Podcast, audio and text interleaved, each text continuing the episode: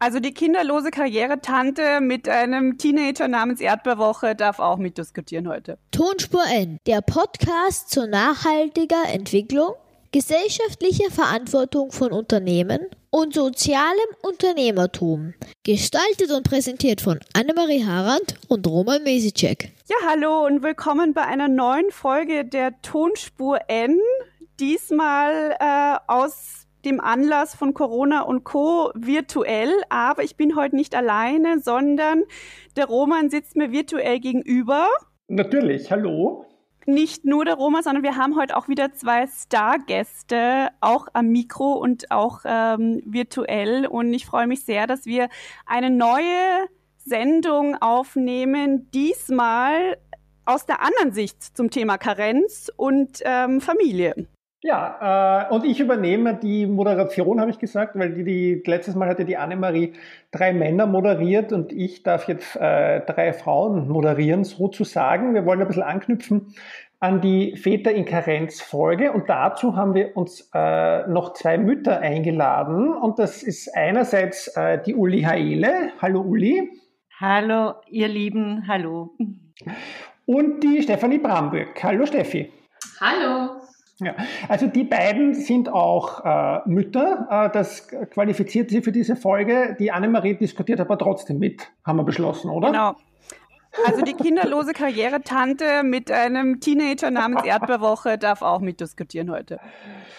Genau, so machen wir das und haben gleich ein schönes Intro für die, für die Folge hiermit. Ähm, ja, äh, ich würde gerne mal ganz kurz äh, beginnen äh, mit eurer Situation, Uli und Steffi. Also vielleicht eine ganz kurze Vorstellung eurerseits, was euch wichtig ist in dem Kontext. Ihr habt ja beide ein bisschen reingehört in die andere Folge. Also was macht ihr so beruflich? Wie ist eure familiäre Situation? Und äh, würde dich da bitten, Uli, mal zu beginnen.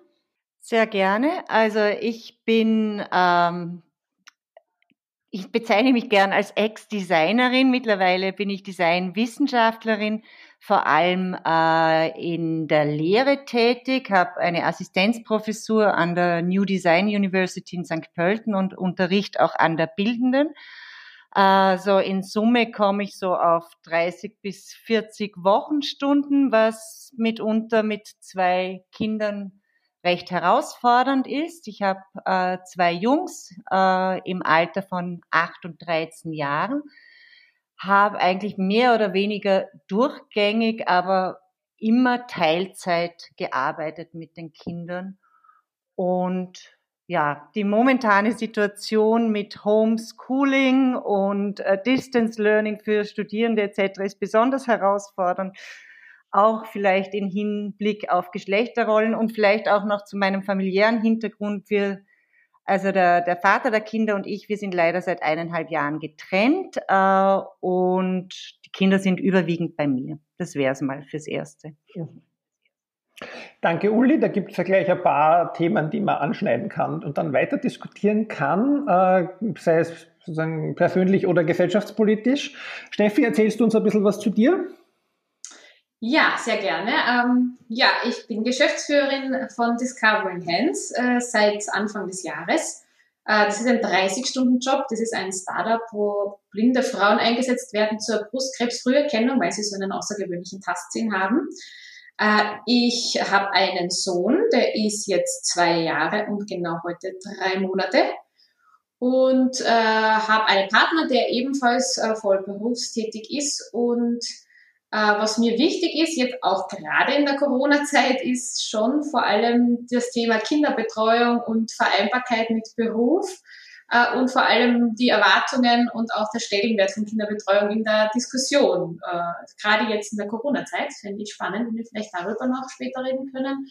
Und persönlich äh, bin ich äh, eine äh, ein totaler Fan von Karenz gehen und äh, ähm, würde mich dann auch freuen, wenn wir darüber noch mehr reden, wie das persönlich war. Denn ich kann schon mal sagen, Karenz war für mich eine der besten äh, die besten Monate äh, äh, meines Lebens. Also ich fand Karenz einfach unglaublich super. Und darüber freue ich mich mit euch heute zu reden. Dankeschön. Ja, ich meine, Mütter in Karenz, Väter in Karenz. Äh, für Mütter ist es ja äh, unter Anführungszeichen eher was Normales, in Karenz zu gehen. Und vielleicht knüpfen wir das aber dann gleich an die Beantwortung der nächsten Frage an, weil ich, vielleicht zur Einleitung, was ich mich ja immer gefragt habe, und ich habe es eh im Podcast, glaube ich, auch mal erwähnt, ist, muss man überhaupt eine Folge machen, Väter in Karenz? Weil ich bin mir lange Zeit schon ein wenig blöd vorgekommen und habe mich immer gefragt, äh, braucht es überhaupt oder ist es nicht irgendwie sogar äh, ein bisschen so zu aufgesetzt, ja, so, dass man so tut, als ob man auch irgendwie einen Beitrag leistet gesellschaftspolitisch. Aber die Annemarie hat mich immer äh, ermutigt, das doch zu machen. Äh, oder Annemarie? Ja, also ich finde es nach wie vor sehr wichtig und ähm, ich habe ja eben auch die Folge, die letzte Folge relativ äh, viel vorbesprochen, eben in meinem Umkreis und ähm, das fanden eben alle total wichtig, ja. Also vor allen Dingen eben von Frauen, die jetzt noch keine Kinder hatten, ja. Also für, für die das eher noch äh, alle Zukunftsmusik ist oder auch nicht passierende Musik. Ähm, deswegen ist das schon ein Thema. Ja? Also wenn man vor allen Dingen, glaube ich, nicht in dem äh, in so Familienverbänden mit vielen kleinen Kindern drin ist, dann ist es schon so eine Sache, die einfach nicht automatisch normal ist. Also da, da würde mich auch interessieren bei euch, ähm, Uli und Steffi, äh, wie da irgendwie so der, der, weiß nicht, wie das bei euch im Umkreis war. Ja, also waren das so Modelle überall wie bei euch, eben teilweise eben, dass, dass sich die Partner und Partnerin das geteilt haben oder ja, wie, wie hat da euer Umfeld vielleicht auch ähm, reagiert auf eure Modelle und, und wart, habt ihr auch einige Väter um euch gehabt oder wie seht ihr das? Thema Väter in Karenz. Ja, muss man darüber noch reden? Der, der, Vater meiner Kinder war ja nicht in Karenz, das habe ich übernommen, mehr oder weniger. Äh, beim Großen war ich eineinhalb Jahre in Karenz. Ich habe die Zeit auch sehr genossen, aber ich finde es wahnsinnig wichtig, dass es eine Wahlmöglichkeit gibt. Bei uns war die Situation einfach äh, ökonomisch recht klar, äh, dass er wahnsinnig viel besser verdient hat und dass ein und das war eines unserer großen Themen in der ersten Zeit zu verhandeln, die Rollen auszuverhandeln und äh, zu ermöglichen. Ja. Und es war auch in unserem Bekanntenkreis, eben das erste Kind ist schon über zehn Jahre her, eher die absolute Ausnahme, dass Männer länger als diesen Papa-Monat oder so in Karenz gegangen sind. Und ich finde es äh, durchaus wichtig, äh, darüber zu sprechen und äh, durchaus eine Podcast-Folge wert, die sich, äh, also den Fokus darauf zu lenken. Ja. Na, ich finde das nämlich auch so absolut nicht äh, selbstverständlich und deshalb braucht es unbedingt Podcast-Folgen zum Thema Väter in Karenz, weil ich kenne kaum Väter, die in Karenz gehen. Also das äh, kann ich überhaupt auch so bestätigen, dass das nicht normal ist, nicht ähm, äh, eh klar ist. Also gar nicht. Also äh, war auch bei, bei mir so, dass ich, also unabhängig davon, ich wollte einfach, ich persönlich wollte einfach in Karenz gehen, deshalb war das bei uns irgendwie ähm, klar, weil ich wollte unbedingt dieses eine Jahr Karenz-Modell äh, äh, nehmen, also das Einkommensabhängige, weil ich äh, gerne einfach nur ein Jahr zu Hause bleiben wollte, aber dieses Jahr vollkommen äh, und äh, äh, es dann einfach nur so ein Add-on war, dass mein Partner auch noch diese zwei Monate noch dazu genommen hat. Aber es war äh, in meinem Umkreis, wo gerade sehr viele dann schwanger und, und Kinder hatten, gab es überhaupt keine, also ich kenne niemanden, wo der Papa in Karenz ging, beziehungsweise immer nur dieses 12 plus 2. Das ist so irgendwie, finde ich, in meinem Umkreis das häufigste Modell gewesen, dass halt die zwei Monate der Papa dann noch genommen hat. Äh, aber mehr kenne ich niemanden absolut deshalb notwendig, so ein Podcast. Man muss Werbung machen. Ich finde, man muss auch mal Werbung machen, auch für Männer. Also ich erlebe das schon, dass ein bisschen so, dass, dass man, man muss irgendwie, die Karenz wird ja oft jetzt eher so, so habe ich das Gefühl, das eher so ein notwendiges Übel bezeichnet, wer geht jetzt in Karenz. Das hat irgendwie für mich fast schon so einen Geschmack bekommen, so, die Wahlfreiheit ist natürlich wichtig, aber man muss auch ein bisschen Werbung mittlerweile machen, glaube ich, für Karenz, gerade bei den bei, bei, bei den Männern oder auch unter den Frauen. Ich habe eher das Gefühl, man muss sich fast schon ein bisschen rechtfertigen, dass man gerne in Karenz geht. In meiner Blase wahrscheinlich, aber trotzdem. Das Gefühl habe ich bekommen. Mhm. Siehst du das auch so, Uli? Ich habe es nicht so erlebt. Also beim Kleinen war ich ja dann kürzer in Karenz.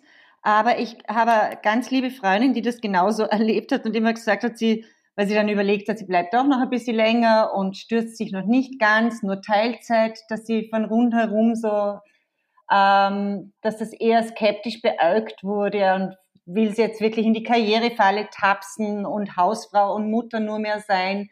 Äh, ich glaube schon, dass, dass es da verschiedene, ja, dass wir, auch wir Frauen unter, untereinander auf verschiedenen Ebenen Druck aufeinander ausüben, da nicht immer positiv, der, der in diese Wahlfreiheit dann manchmal zumindest subjektiv empfunden einschränkt.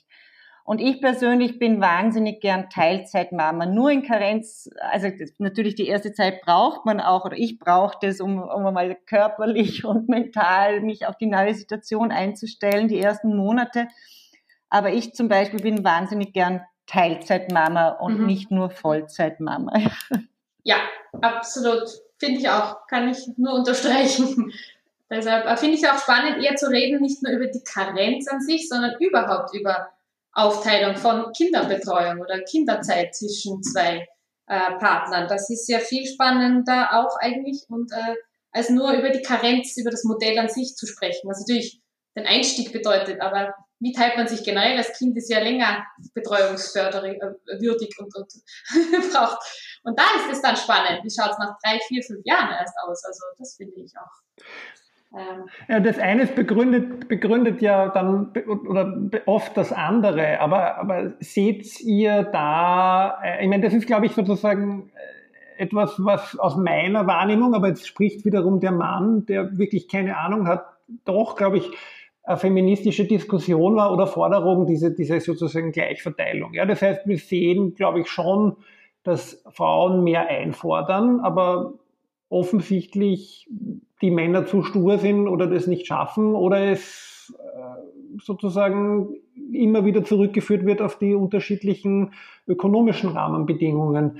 Und das frage ich mich dann schon, warum das sozusagen diese Hürde dann jetzt so schwer zu überwinden ist, weil jetzt reden wir ja eh in unserer Blase der Akademikerinnen und besser gebildeten und selbst wir haben in unserem Umfeld offensichtlich, wie ihr ja auch sagt, wenige, die das so leben. Ähm, wo müsste man da ansetzen oder wie seht, wie seht ihr das bei anderen Frauen? Sagen wir mal so, ist das wirklich sozusagen eine Forderung, die man aktiv wahrnimmt? Äh, diese, diese, sagen wir mal, wenn man so will, 50-50 bei der Kinderbetreuung, sei es in der Karenz und nachher, oder ist es nur ein Lippenbekenntnis? Oder auch Annemarie, wie siehst du das sozusagen? Also ich, ich, bei mir ist es ja so, als Selbstständige, ähm, quasi, wenn ich mir jetzt dieses ganze Thema hier, hier jetzt mal durchdenke auf der theoretischen Ebene, dann sind gewisse Dinge, also gewisse Fragen stellen sich ja überhaupt gar nicht. Ja? Also weil äh, ich, ich dass ich mich irgendwie jetzt ein Ra Jahr rausnehmen würde aus allem, ja, das, das wird ja überhaupt nicht spielen. Das wäre ja absolut unmöglich. Ja, das heißt, in meinem Fall müsste ja sowieso ein ganz anderes Modell da irgendwie zum Tragen kommen. Und ich glaube, was, was mir ja auch immer noch fehlt, und ich glaube, das äh, betrifft dann sowieso einfach ganz viele junge Frauen, aber auch Männer, dass so diese ganze Utopie, wie kann das eigentlich funktionieren und wie soll das funktionieren, ohne dass alle durchdrehen am Ende des Tages, weil sie eben überarbeitet sind oder überlastet sind und überfordert mit dieser ganzen ähm, eben Arbeits- und privaten Situation das fehlt mir nach wie vor. Also gewisse einfach Vorbilder und ähm, und ich glaube dann halt, das haben wir auch bei der bei der Männerkarenzfolge besprochen, auch für Männer diese Vorbilder fehlen oder auch eben bei mir in in meinem Umkreis äh, nicht nur die Männer, aber auch die Frauen, die einerseits einfordern und auf der anderen Seite aber ihr Leben so gestalten, dass es für die ganze Familie in irgendeiner Weise in Ordnung sein kann, ja, ohne wie gesagt, dass sich jetzt alle total überlasten, weil äh, ich glaube, dieses dieses Modell äh, mit keine Ahnung 50 äh, Stunden arbeiten plus äh, irgendwie zwei Kinder betreuen und das mal zwei ähm, Partner, das kann einfach nicht funktionieren. Und und ich glaube, das wurde mir noch in meiner Generation eingebläut dass das funktionieren soll und muss, weil anders geht's nicht. Ja, also wenn du äh, wenn du äh, irgendwie deinem Beruf nicht nachgehst, dann äh, bist du keine Feministin. Und aber wenn du irgendwie äh, nur zu Hause, geht da gleich dreimal nicht. Aber wie kann es funktionieren? Das ist nach wie vor, glaube ich, eine der Hauptfragen. Und wie soll und wie wünschen wir uns das eigentlich alle? Ja, und und da, also mir fehlt es nach wie vor, diese, diese Vorbilder und dieses Modell, muss ich ganz ehrlich gestehen. Also ich glaube, dass der Roman da jetzt zum, zum Vorbild wird.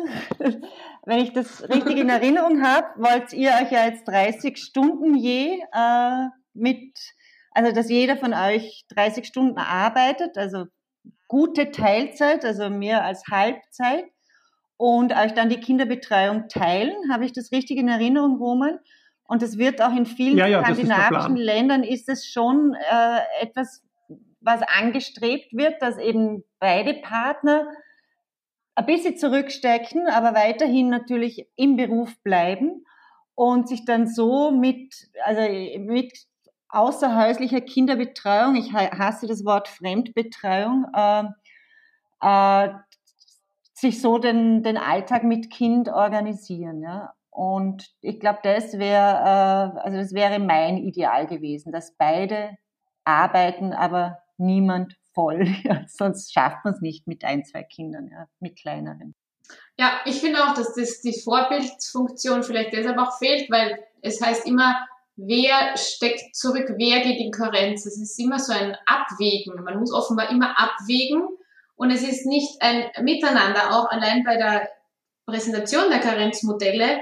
Es hat, man kriegt ja nie das Bild, dass das ein Gemeinschaftsprojekt ist, sondern das ist immer, irgendwer muss irgendwas zurücknehmen. Aber es ist immer so einseitig. Äh, also entweder der eine oder der andere. Also das finde ich auch in der Diskussion darüber oft, dass es für einen geht es normal weiter und für den anderen nicht. Und wer das ist, das muss man sich halt ausreden, äh, offenbar. Und entweder ist es der Frau oder der Mann, aber dass sich für beide einfach was ändert und das finde ich einfach, das ist das, die Utopie, die ist einfach, das ist eine Utopie, dass sich eben das nicht ändert. Es kann eigentlich bei Gleichberechtigung keiner so weitermachen nach einem Kind wie vor dem Kind. Wenn Gleichberechtigung da funktionieren soll, dann kann keiner der beiden so weitermachen wie vorher. Also ein bisschen provokant formuliert, aber dieses, äh, äh, es ist ein Gemeinschaftsding und äh, es gibt deshalb vielleicht aber auch deshalb wieder auch schwer Vorbilder, weil es halt wahnsinnig individuell ist, weil natürlich äh, viele Kombinationsmöglichkeiten ja dann vorhanden sind.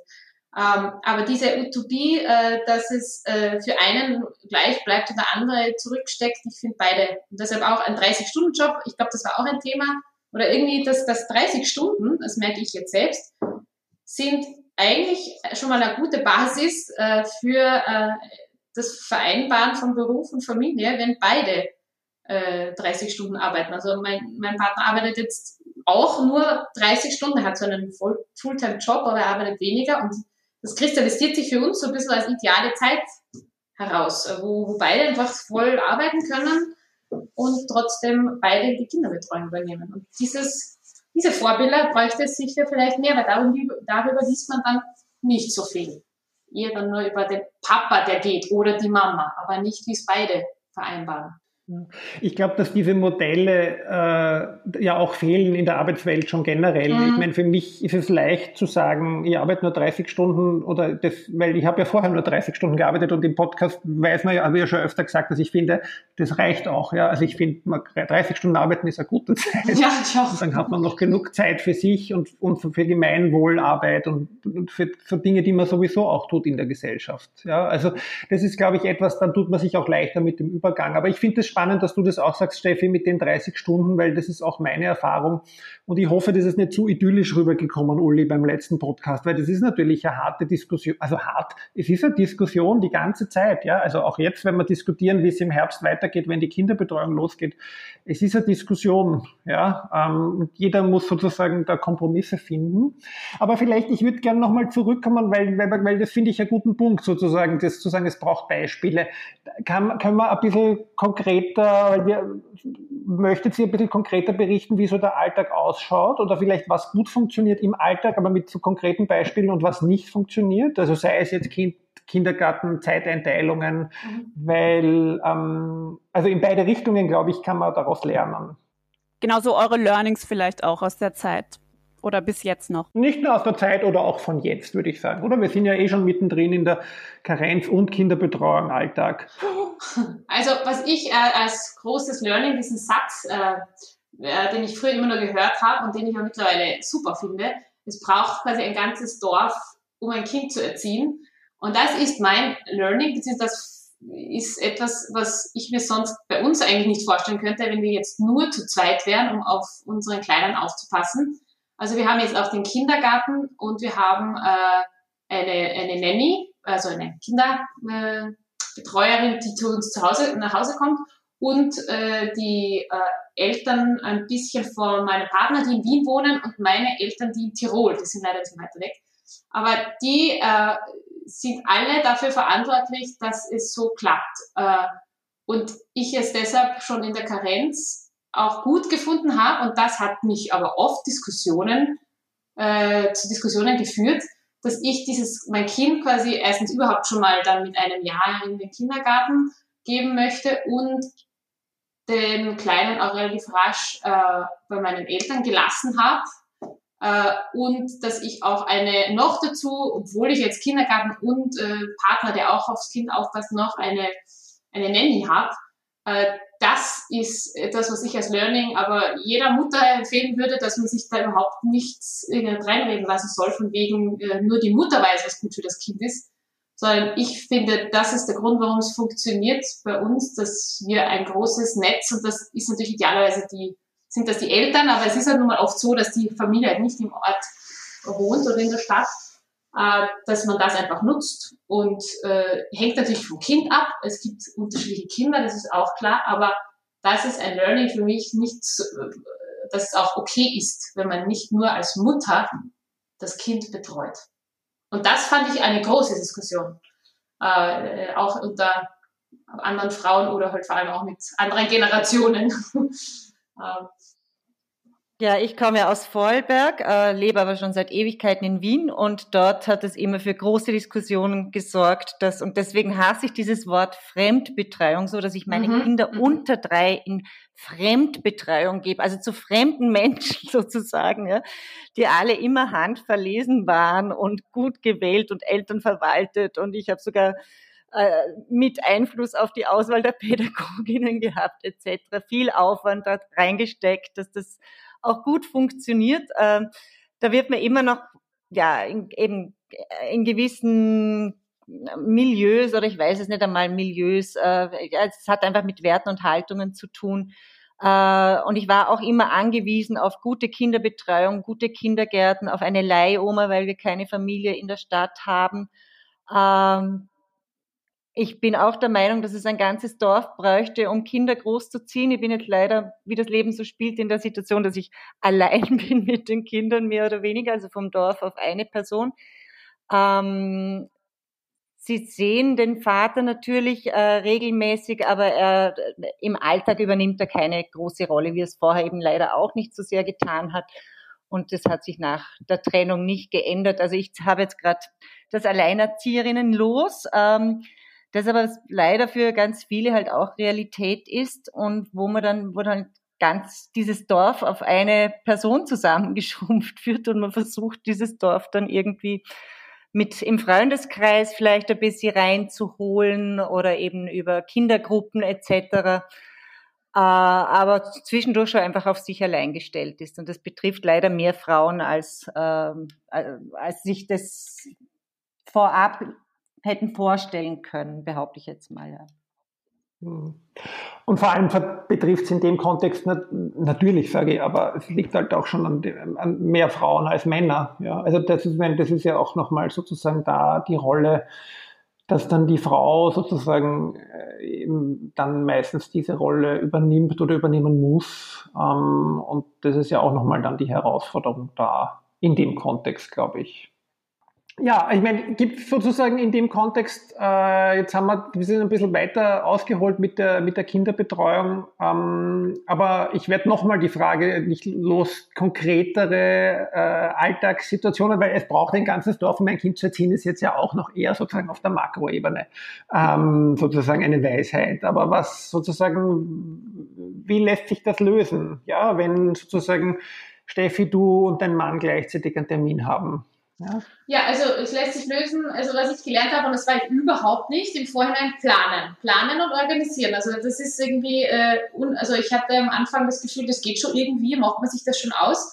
aber das ist, ist völlig, äh, hat überhaupt nicht geklappt. Also das ist äh, mal absolut notwendig, dass man halt sich überlegt, wer hat wann Termine. Wir haben einen gemeinsamen Kalender, da tragt dann jeder seine Termine ein. Und dann weiß ich in der kommenden Woche, wann haben wir beide gleichzeitig den Termin und wann muss ich die Babysitterin anrufen, damit sie kommt. Oder äh, äh, Kindergarten ist ja dann immer, der Kindergarten hat dann eine große Erleichterung, wenn man fix weiß, von Montag bis Freitag, von, von bis zwei ist der Kleine im Kindergarten, dann habe ich halt alle Termine versucht, immer zwischen neun und zwei zu legen. Äh, und, und das plant man dann so ein bisschen von Woche zu Woche. Und äh, wenn es halt dann, äh, wenn halt Babysitterin ausfällt, dann müssen die Großeltern äh, kommen. Und wir hatten sogar äh, teilweise mal zwei Babysitterinnen, wo er noch nicht im Kindergarten war, hatten wir sogar zwei Babysitterinnen. Also es ist, und das ist, und dann aber ist schon ein großer Punkt, das ist ökonomisch ein Wahnsinn, was man dann Geld ausgibt für Babysitter. Also diese zwei Babysitter hätten wir uns nicht lange geleisten, leisten können, weil da fließt das Geld, das ich verdiene, äh, in den, in den äh, in die Hände der Babysitterin. Also das ist dann Beschäftigung, ja, Beschäftigungstherapie für die Mama, dass sie, äh, also, äh, aber so, also Planung. Ich bin, ich finde Planung war äh, für mich das große Learning. Also es geht nun mal nicht mehr dieses, schauen wir mal, der Termin, ja, sondern echt wochenweise planen. So. Wie, ganz, ganz kurze Frage noch, wie macht ihr das bei Abendterminen? Weil das ja immer so eine Sache, äh, eben Abendtermine sind mal das Erste, was gestrichen wird. Und wie, wie wir alle wissen, das gute alte Netzwerken kann man leider doch nicht auslagern, ja. Ja, also das Abendtermine, ich war ja, nach der Karenz habe ich ja äh, einen Job gehabt, wo eben Abendtermine auch äh, Teil des Jobs waren. Und das ging äh, eigentlich ganz gut, aber nur weil halt man, man Freund dann halt die Abendtermine übernommen hat und, und das war kindabhängig. Unser Sohn hat halt wahnsinnig gut geschlafen. Der, ähm, der, manche Kinder brauchen ja wirklich ewig lang und das ist dann wirklich ein, ein Horror am Abend. Äh, aber in der Karenz war das natürlich Abendtermine noch mit dem Stillen, das ist vorbei, also das ist eh klar, also das ging gar nicht, aber dann war es äh, einfach äh, eher so, dass man sich das halt auch wieder ausmachen musste und äh, wir waren jetzt beide dann halt einfach so, okay, beide können wir nicht mehr so wie früher das machen, also müssen beide zurückstecken und ähm, manchmal ist man auch einfach zu müde gewesen. Manchmal, das war auch bei mir so, die Lust an den Abendterminen ist auch irgendwie vergangen, weil einen halben Tag dann mit Max wieder, da war ich am Ende einfach nur froh, mit einem Glas Wein auf der Couch äh, im Pyjama zu sitzen und nichts zu tun. Also das vergeht einem auch ein bisschen, finde ich jetzt ganz ehrlich. So wie früher war ich auch nicht mehr unterwegs. Ja, das ist so. Abendtermine muss man sich halt ab und zu an Babysitter leisten. Äh, empfehle ich prinzipiell äh, allen werdenden Eltern oder allen jungen Eltern, sich auch ja. eben nicht nur zum Netzwerken, auch um sich Zeit für die Beziehung zu nehmen, einmal einen Babysitter zu buchen. Aber da sind wir eben bei dem ökonomischen Faktor. Ich habe auch immer gesagt, Kinder kosten eigentlich nicht so, also kleine Kinder, finde ich, kosten nicht viel Geld. Was viel Geld kostet, ist die Zeit, die man nicht mit ihnen verbringt. Ja? Und das ist einfach äh, wirklich massiv, was man teilweise, also in unserem Fall immer eben die privaten Kindergruppen, die Leihoma dazu, dann vielleicht noch Babysitter. Also es sind viele, viele hundert Euro im Monat bei einem Kind, bei zwei Kindern sind es doppelt so viele hundert Euro, zumindest äh, für die Kindergruppen, die da draufgehen und die muss man erst einmal verdienen. Ja. Und dann zur Planung man lernt alles durchzutakten und zu planen. Und wir sind alle, ich glaube, alle Eltern, Berufstätigen sind sehr gut organisiert, aber der Supergau ist dann immer, wenn ein Rad ausbricht, keine Ahnung, äh, ein Babysitter wird krank, das Kind wird krank äh, und dann immer auch das Verhandeln zwischen den Partnern, wer bleibt, wenn das Kind um neun am Abend zu fiebern beginnt, wer bleibt am nächsten Tag daheim. Und meine Termine waren immer unwichtiger, äh, zum Beispiel, oder einfach schlechter bezahlt oder wie auch immer. Äh, das war, ist dann auch so etwas, was man jedes Mal wieder verhandeln muss und was es nicht leicht macht ja, in, in einer Beziehung.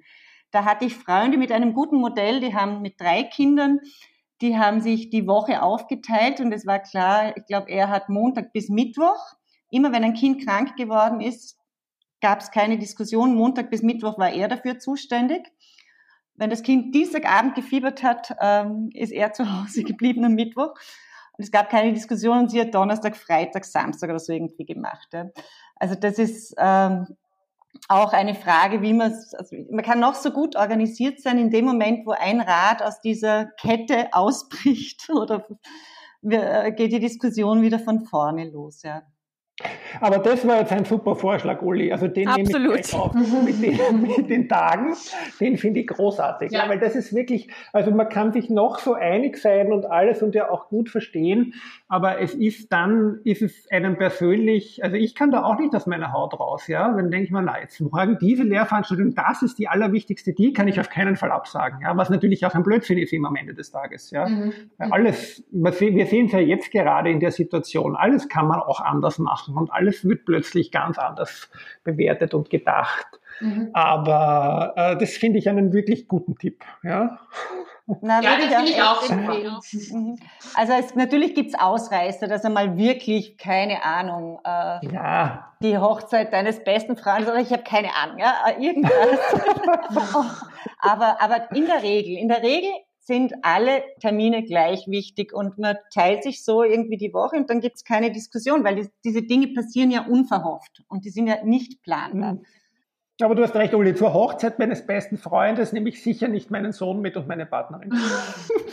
Na, wenn sie beide krank sind. Da will ich ja Party machen. genau. Na, aber, aber bleiben wir mal, weil ich das jetzt kurz auch, weil ich gerade angesprochen habe, äh, und das vielleicht wir vorher in der Intro auch schon erwähnt hatten, also wie, wie, wie hat sich euer Alltag jetzt dadurch verändert, dass wir alle unter ähm, Ausgangsbeschränkungen leben und es keine Kinderbetreuungen mehr gibt plötzlich, ähm, beziehungsweise Homeschooling angesagt ist. Wollt ihr da ein bisschen einen Einblick geben? Ja? Ja, also ich finde, es ist wieder ein bisschen am Anfang war es sogar wieder so kurz wieder die Karenz, auf einmal den ganzen Tag mit dem Kleinen, war irgendwie so, wow.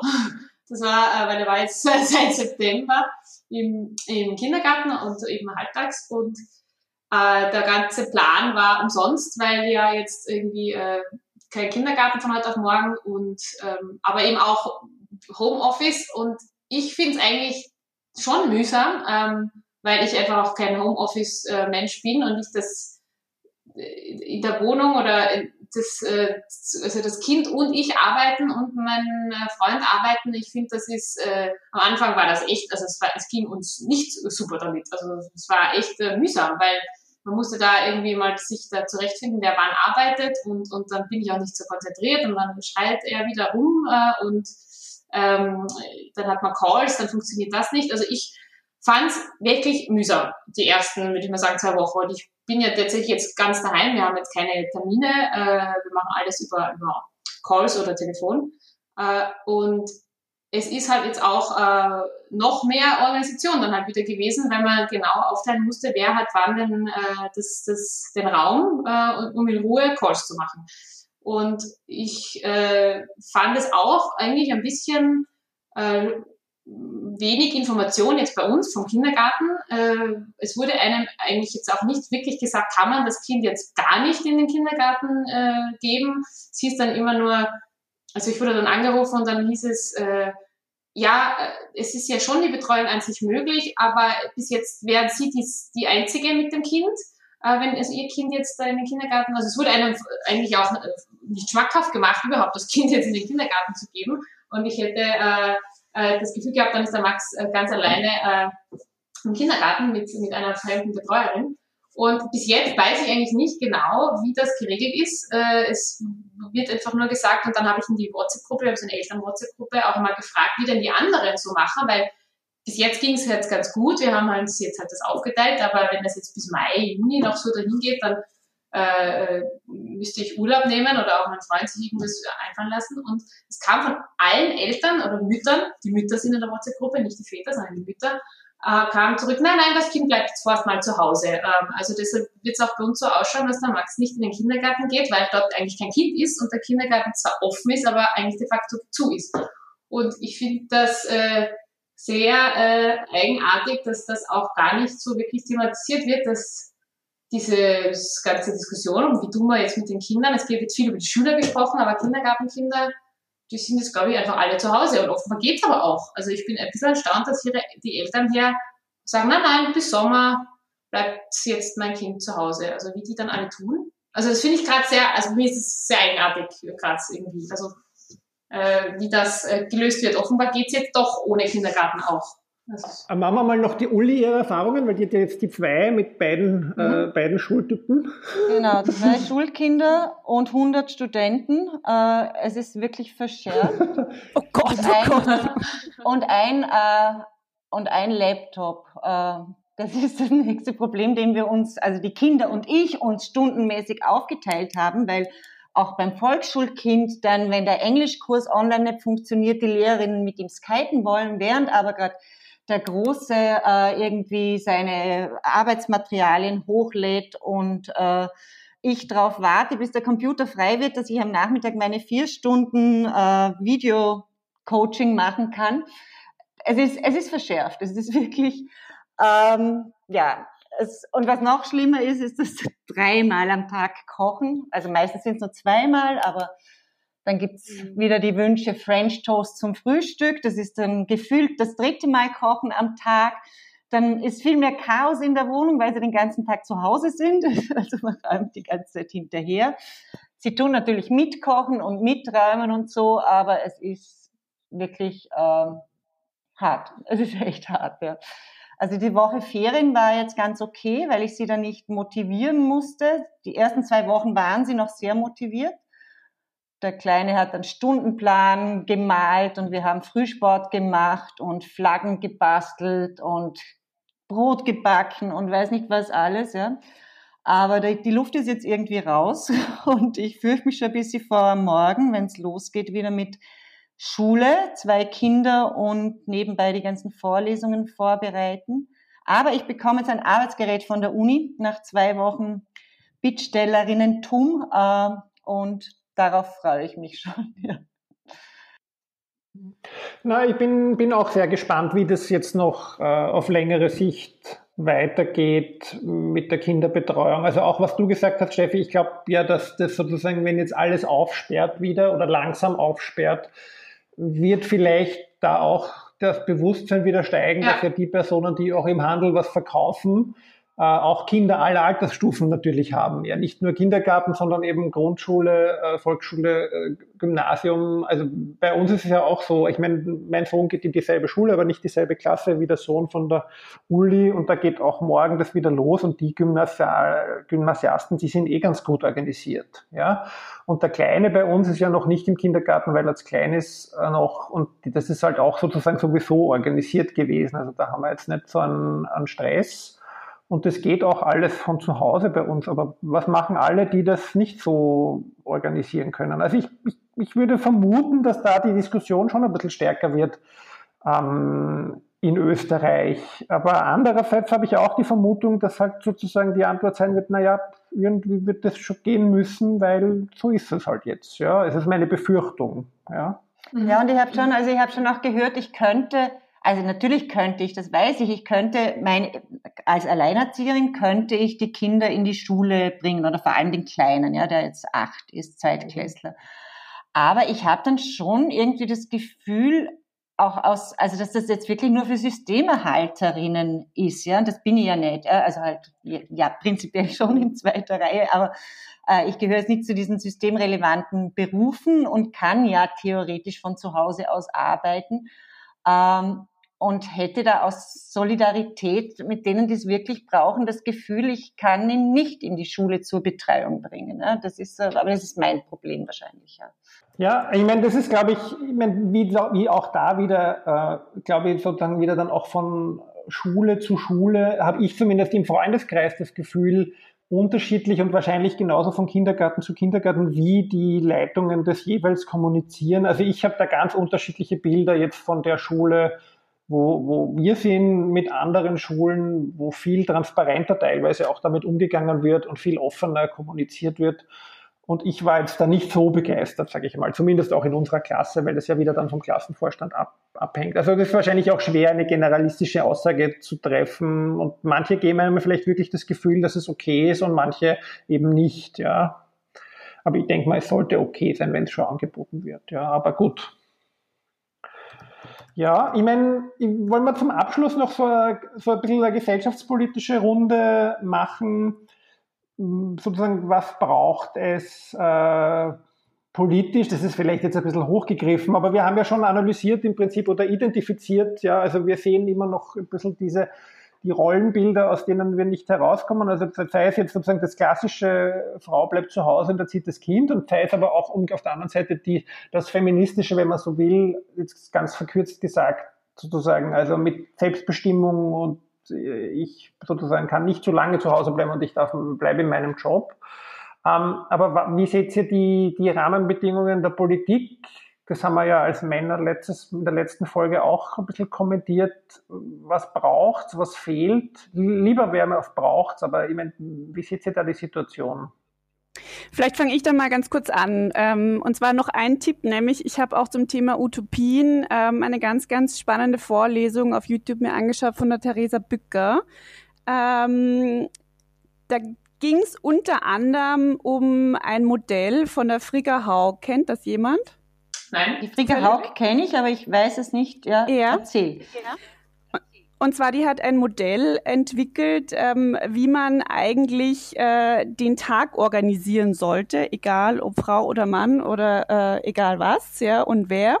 Und ähm, dieser Tag sollte eben jeweils so aufgeteilt werden in acht Stunden Schlaf und äh, weitere vier Stunden Lohnarbeit, also quasi vier Stunden äh, bezahlte Arbeit, äh, vier Stunden politische Arbeit, vier Stunden Care-Arbeit und vier Stunden für die eigene Entwicklung äh, übrig lassen.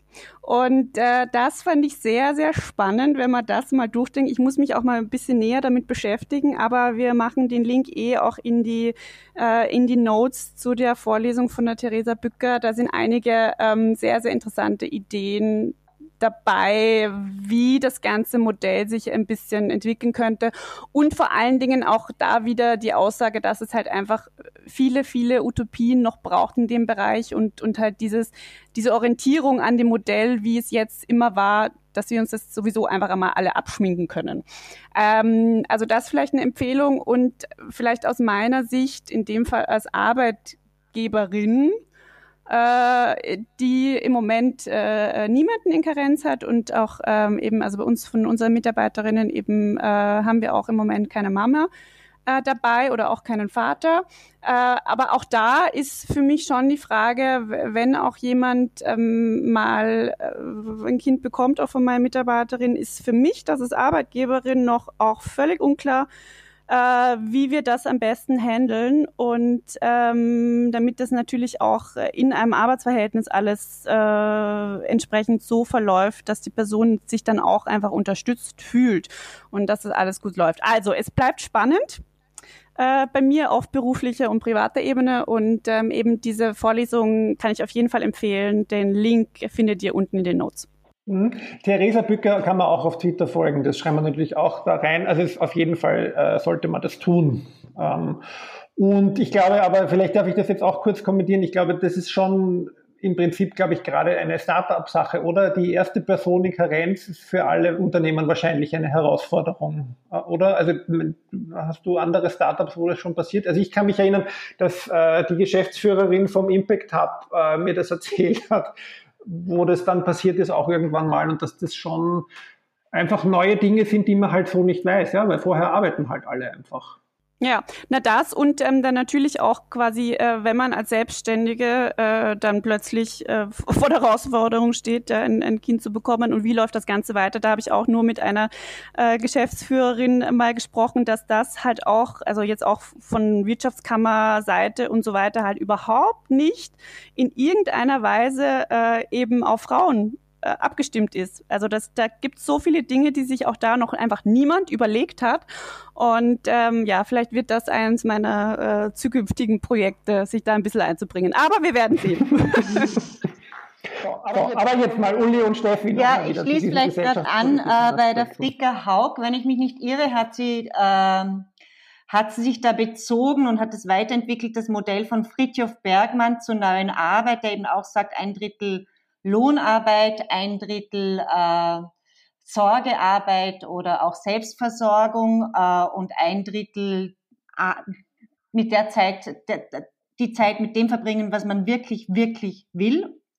Ähm, und ähm, einfach abschließend, weil wir das auch äh, kurz angesprochen hatten in Bezug auf äh, Aufteilung von äh, Sorgearbeit in Familien, dass wir insgesamt einfach fordern, ein Recht auf oder überhaupt eine 30-Stunden-Woche für alle, eine Vier-Tage-Woche für alle. Ja? Wenn das Prinzip, wir werden sowieso nicht mehr so viel Arbeit äh, haben in, in Hinblick auf Digitalisierung, in, in Hinblick auf ähm, Klimakrise etc.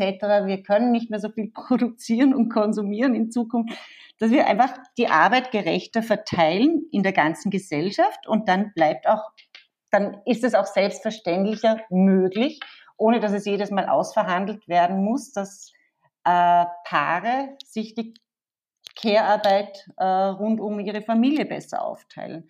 Das wäre meine Forderung, ja, genau. Ein Recht auf die Vier-Tage-Woche für alle. Ich bin dafür. Ja, ich auch. also, okay, einstimmig angenommen. also ich glaube auch, dass es äh, dieses äh, rund um die Uhr arbeiten und erfolgreich sein bedeutet viel arbeiten und dann ist äh, nur so ist Erfolg möglich im beruflichen Kontext. Solange das einfach noch so vorgelebt wird und vorherrscht, ist es, glaube ich, unmöglich, äh, das, da was zu ändern, weil viel arbeiten plus ein Kind, das geht sich einfach nicht aus äh, in der Form und deshalb finde ich auch alles, was weniger, also 30 Stunden mache ich sofort, äh, wenn, also unterschreibe ich sofort, ist eigentlich ideal, wäre eine, eine gute Basis. Und wenn man das vielleicht aus, aus politischer Sicht ein bisschen äh, anders diskutieren würde, dass das auch äh, äh, nicht heißt, dass man weniger erfolgreich ist, aber man hat immer das Gefühl, die Leute definieren sich nach wie vor sehr über ihre Arbeit und wenn man viel zu tun hat, man, dann ist das ein Zeichen für Erfolg. Wenn man sagt, man hat viel gearbeitet, das ist alles irgendwie so erfolgskonnotiert und äh, man, alles andere ist immer das Zurückstecken. Und die Vorbilder in der Politik, wenn man da Mütter hat, äh, die äh, äh, arbeiten und dann trotzdem tagelang und wochenlang und nächtelang Sitzungen machen, dann ist das eigentlich kein Vorbild, weil dann ist es einfach eine Frau, die offenbar einen Mann hat, der dann alles macht. Also das ist dann kein Vorbild für dieses, äh, wie kann man Kinderbetreuung mit dem Beruf eigentlich ein bisschen anders vereinbaren. Äh, und da wünsche ich mir einfach eine, eine, das ist wahrscheinlich Mut, mehr Mut, äh, was Neues auszuprobieren, sei es weniger Stunden in der Woche zu arbeiten und vier Tage Woche, solche Dinge. Ich glaube, ohne solche großen Änderungen wird es schwer werden, weil diskutiert wird ja schon viel, bewegen tut sich dann, glaube ich, trotzdem gar nicht so viel in der, in der, in der Realität. Ja, danke euch. Ja, das sind ja sehr grundsätzliche Forderungen, aber ähm, es ist, ich weiß nicht, wie schnell das jetzt die Politik wird umsetzen können, aber ich glaube, ich meine, das sind Dinge, die wir schon sage ich, wenn jetzt in der gesellschaftspolitischen Szene Jahre, Jahrzehnte diskutieren, ja, also ich meine gerade, das, wie, wie verdienen wir unser Geld äh, oder mit wie viel Zeit wir was investieren und was trägt sozusagen äh, zum, zur Gesellschaft bei und was sozusagen nicht. Aber ähm, ich meine, es werden ja immer wieder zum Glück auch äh, positive Anreize und, und Ansätze mal wieder angenommen. Ähm, ja, schauen wir mal, was uns nach der Krise äh, sozusagen blüht und ähm, ob es gelingt, vielleicht bei manchen Dingen doch ein bisschen die Dinge anders zu machen. Ja, aber meine Befürchtung ist ja, weil Uli, du das gesagt hast, dass ja dann, jetzt wird ja plötzlich dann, wenn man sieht, was man alles digitalisieren kann, dann wird mehr digitalisiert. Ja, also das ist meine Befürchtung an der Hochschule. ja, das glaube ich schon auch. Äh, wir haben den Vorteil, dass bei uns nicht alles digitalisierbar ist, äh, so wie Werkstätten, Arbeit und so weiter. Aber naja, natürlich. Ja, das fürchte ich mhm. auch. Da wirst du schon recht haben. Bei manchen Dingen macht es ja Sinn. Wir müssen ja nicht für jeden Termin um die halbe Welt fliegen, oder? Ja, ähm, dann Dankeschön an dieser Stelle, äh, liebe Uli, liebe Steffi, fürs Dabeisein, fürs virtuelle Mitdiskutieren. Das war wieder eine Folge unseres Podcasts Tonspur N. Alle bisherigen Folgen findet ihr zum Nachhören auf der Webseite Tonspur Podcast.eu oder auf der Plattform Soundcloud. Abonnieren könnt ihr den Podcast auf Apple iTunes zum Beispiel und dort freuen wir uns auch über positive Bewertungen und Kommentare. Wenn ihr Feedback, Fragen, Vorschläge, Modelle, Utopien habt, dann schreibt uns per E-Mail an podcast.tonspur-n.eu. Folgen könnt ihr uns auf Social Media, auf Twitter at tonspur-n, Instagram at tonspur-n und Facebook tonspur-n. Annemarie Harand ist Co-Gründerin und Geschäftsführerin der Erbewoche. Ihr erreicht sie auf Twitter unter Annemarie Harand. Und Roman Mesicek ist Studiengangsleiter und Nachhaltigkeitskoordinator der Fachhochschule Krems und auf Twitter unter Roman Mesicek erreichbar. Tonspur N wird produziert von Green Bean Podcasts Konzepte und Produktion, zu finden unter www.greenbean.at. Wir freuen uns aufs nächste Mal, wünschen euch alles Gute in dieser bewegten Zeit und bedanken uns. Danke Steffi, danke Uli. Genau, bei unseren Stargästen. Danke euch, bleibt gesund. Danke auch. Tschüss. Tschüss, Baba. Tschüss alle zusammen. Ciao. Tschüss.